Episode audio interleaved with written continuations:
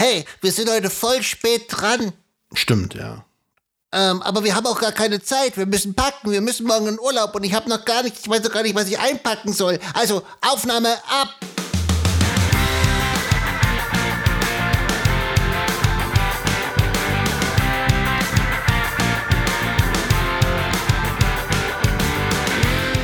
In der heutigen Folge reden wir darüber, wie man Daten sicher, aber wir reden auch darüber, wie man Daten vernünftig speichert. Das ist der Infosec Podcast mit Sebastian und Eddie, dem Infosec Frosch!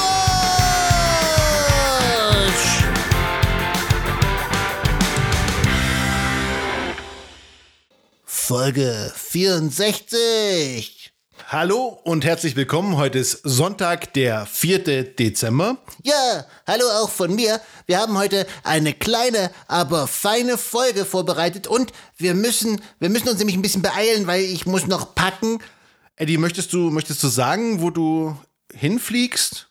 N nee, ich mag das eigentlich mehr, wenn ich es nicht sage, ein bisschen geheimniskrämerisch tue und dir dann einfach morgen jeder schreibt und nachfragt. Ja, danke auch dafür. Ja, jetzt komm, lass uns mal anfangen. Also, wir haben ja heute gesagt, wir wollen darüber reden, wie man Daten sicher speichert. Klar, da fallen einem gleich die Schlagwörter ein. Aber wir wollen auch mal darüber reden, wie man denn Daten vernünftig speichert und wie das auch zur Cybersicherheit beitragen kann. Eddie, lass uns aber noch mal ganz kurz über zwei technische Sachen zumindest reden. Backup. Ja, genau. Zum einen das Backup. Das sollte automatisiert erstellt werden, weil man wird faul. Ja, oder man vergisst es einfach oder macht es zu unregelmäßig und natürlich kommt immer dann die Datenpanne, wenn man gerade kein Backup gemacht hat. Und auch noch als letzter Punkt zum Thema Backup und dann reicht es auch schon. Man sollte prüfen, ob es auch wieder herstellbar ist, weil es nützt nichts, wenn man Backup hat, was aber ja nicht funktioniert. Nächster Punkt. Und zwar ein Punkt, den ich unbedingt erwähnen möchte, ist das Thema Redundanz. Also sei es jetzt durch RAID oder wie auch immer das hergestellt wird, sobald ihr Redundanz lest, heißt das nicht, dass ihr auf Backups verzichten könnt. Ja, das ist nämlich sowas nur wie eine Spiegelung. Also Spiegelung heißt ja, was auf der einen Seite ist, ist auf der anderen Seite. Wenn ihr versehentlich was auf der einen Seite löscht, dann löscht ihr es auch auf der anderen Seite. Also äh, Redundanz ist für die Verfügbarkeit der Daten. Also wenn ihr die Daten abfragt, dass sie dann auch euch wirklich zur Verfügung gestellt werden. Aber die ersetzen auf keinen Fall ersetzt Redundanz irgendwie ein Backup. Also absolut nicht. Backup und Redundanz sind zwei getrennte Sachen. Genau, also Redundanz ist quasi ein Spiegelbild in Echtzeit und ihr könnt nicht in die Vergangenheit zurückspringen, löscht ihr es sozusagen auf der einen Seite, auf Deutsch gesagt, löscht ihr es auch auf der anderen. Was aber nicht bedeutet, dass man nicht redundante Backups haben sollte, weil es ist immer gut, es an mehreren Orten zu haben. Vor allem solltet ihr nicht es sozusagen am gleichen Stromkreis, im gleichen Hochwasser, Sch Sch Dingsbums da oder, oder beim gleichen, da wo der Blitz einschlägt. Also ein bisschen getrennt und dann ist es schon besser, weil lieber eins mehr als eins zu wenig. Ja, also kommen wir mal zum eigentlichen Thema, nämlich Daten vernünftig speichern. Sebastian. Ja, und zwar, wenn man jetzt anfängt, mal zu überlegen, wie denn die Realität ist dann ist es ja oft so, es ist relativ durcheinander. Der Scanner produziert viele PDFs, die sind alle unbeschriftet, sie gibt's doppelt, die gibt's dreifach, die gibt's an mehreren Orten. Da ist da mal wieder was hinkopiert worden, um es dem einen Kollegen freizugeben, aber dann wurde für den nächsten Kollegen wieder neuer Ordner freigegeben, wo man dieselben Daten wieder reinkopiert hat, aber wieder eine Datei weniger, weil der Kollege sollte dann doch nicht sehen, was der andere gesehen hat. Und dann gab es die Überarbeitung der Überarbeitung und man hat nochmal fünf Mails nachgeschickt, wo dann wieder eine Überarbeitung und wieder ein Kommentar ist.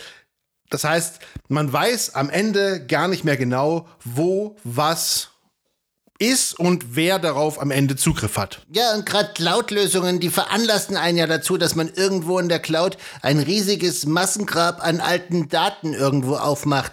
Also ganz, ganz schwierig und vor allem, äh, da hat ja nie wieder irgendjemand mal Bock drauf, das aufzuräumen. Aber Eddie, warum ist das ein Sicherheitsproblem? Ja, das weißt du doch. Äh, okay, das war jetzt eine rhetorische Frage für unsere Hörer. Eddie, könntest du bitte den Hörern kurz erklären, warum das ein Sicherheitsproblem ist? Ja, ist vor allem deswegen, weil du halt keinen Überblick hast. Und dann gibt's ja das äh, Prinzip, dass man immer nur die geringstmögliche Berechtigung jemandem gibt. Also least privilege. Einfach nach dem Motto, jeder soll nur sehen, was er sehen soll. Und ähm, wenn er, wenn doch mal irgendwas verloren geht, dann geht nicht gleich alles verloren. Dann sollten wir jetzt am besten mal darüber reden, wie man das Ganze in den Griff kriegen kann. Und es ist natürlich klar, dass wir das jetzt nur relativ abstrakt machen können, aber vielleicht gibt es ja den einen oder anderen mh, hm, Anstoß, der euch hilft, dass ihr diese Sachen irgendwie wieder einfangen oder in den Griff bekommen könnt.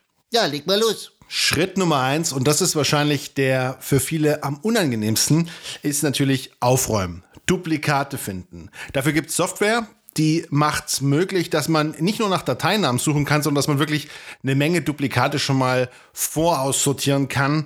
Kann auf jeden Fall eine super Hilfe sein. Ja. Danach solltet ihr euch Gedanken machen, gibt es irgendwelche Aufbewahrungsfristen, die beachtet werden müssen. Also es können zum Beispiel steuerliche sein oder irgendwas branchenspezifisches und müssen technische Maßnahmen ergriffen werden, dass diese Fristen auch wirklich eingehalten werden? Das müsst ihr für euch beantworten und da müsst ihr auch eventuell euch Rat einholen.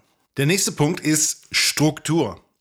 Oh, da eine ganz wichtige Sache. Ihr solltet versuchen, dass diese Daten wirklich nur ein einziges Mal im Unternehmen vorhanden sind. Das heißt, ihr speichert es nicht für fünf verschiedene Leute oder für fünf verschiedene Softwarelösungen an fünf verschiedenen Stellen. Nicht nur ist es ein Kostenproblem, sondern auch ihr müsst ja die Daten irgendwie zusammenhalten und ihr wisst dann immer nicht, was ist jetzt die aktuellste Version und welche Version und fehlt da irgendwo was, wo man nachgucken muss. Es hilft ungemein und es macht auch das Ganze etwas sicherer, wenn man weiß, es ist nur an dem einen Ort. Wenn ihr dann diese Struktur habt und da könnt ihr schon wirklich wahnsinnig stolz auf euch sein, weil dann habt ihr wirklich schon eine Menge Arbeit da reingesteckt und ich kann nur für euch hoffen, dass es euch niemand wieder kaputt macht.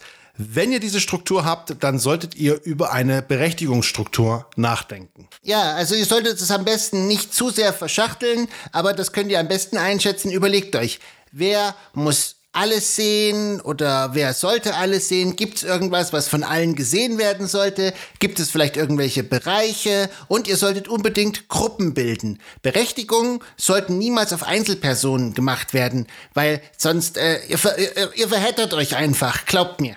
Genau. Keine Einzelberechtigung. Das Dokument am besten nur ein einziges Mal irgendwo speichern, es dann freigeben und eine sinnvolle Berechtigungsstruktur haben, die genau eurem Unternehmen entspricht und den Hierarchien und was ihr sonst alles irgendwie abbilden müsst. Und das, das Coole ist ja, die meisten Unternehmen haben ja so eine, so eine Windows-Server-Struktur und es gibt eigentlich innerhalb dieses Netzwerkes nichts, was man nicht irgendwie abbilden kann. Also ich kann es mir kaum vorstellen. Wenn, wenn irgendwas total schwierig und total kompliziert ist, dann ist eure Struktur wahrscheinlich Mist. Aber denkt dann einfach nochmal drüber nach. Aber theoretisch mit Windows, mit den Standardsachen auf Windows Server und den File-Shares könnt ihr eigentlich alles abbilden, was es irgendwie abzubilden gibt in irgendwelchen Unternehmen. Ein ganz wichtiges Thema an dieser Stelle ist an der Stelle noch Sichtbarkeit. Ein Hacker, das bin ich, macht folgendes, wenn er Zugriff zu irgendwie einem Unternehmen bekommen hat, also den Fuß quasi drin hat, er schaut sich erstmal um.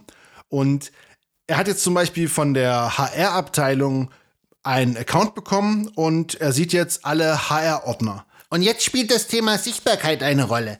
Wenn jetzt der HR-Typ äh, zwar nur Zugriff auf die HR-Ordner hat, aber alle anderen Ordner, wie zum Beispiel Finanzen oder Management und so sieht, dann macht es ja sozusagen den Angreifer neugierig. Und ich denke, man sollte auch immer irgendwie berücksichtigen, es gibt ja auch in Anführungsstrichen Angreifer oder zumindest Neugier im eigenen Unternehmen. Und wenn man irgendwo einen Ordner hat, der vielleicht Kündigung oder irgendwas heißt, kann das ja auch ziemlich viel Aufmerksamkeit erregen oder vielleicht auch so ein bisschen für Klatsch und Ratsch sorgen. Ja, also viele, viele Lösungen, also zum Beispiel auch Windows Server, haben die Möglichkeit, dass man das ausblenden kann. Dann sieht man wirklich nur, wofür man auch eine Berechtigung hat. Access-Based Enumeration nennt sich das. Dankeschön. Und als letzten Punkt noch ganz wichtig zu erwähnen, Logfiles. Prüft auch nach, wer auf was zugreift. Vielleicht ist irgendwas Verdächtiges dabei. Vielleicht sollte der Typ von der HR nicht auf irgendwelche Management-Sachen zugreifen. Es ist immer gut, wenn die Sachen nachvollziehbar sind. Also, Ordnung schaffen, Sicherheit dank des Überblicks, den man sich dadurch verschafft hat, eine Berechtigungsstruktur aufbauen. Und Trotzdem dran denken, Backups und Redundanz beachten.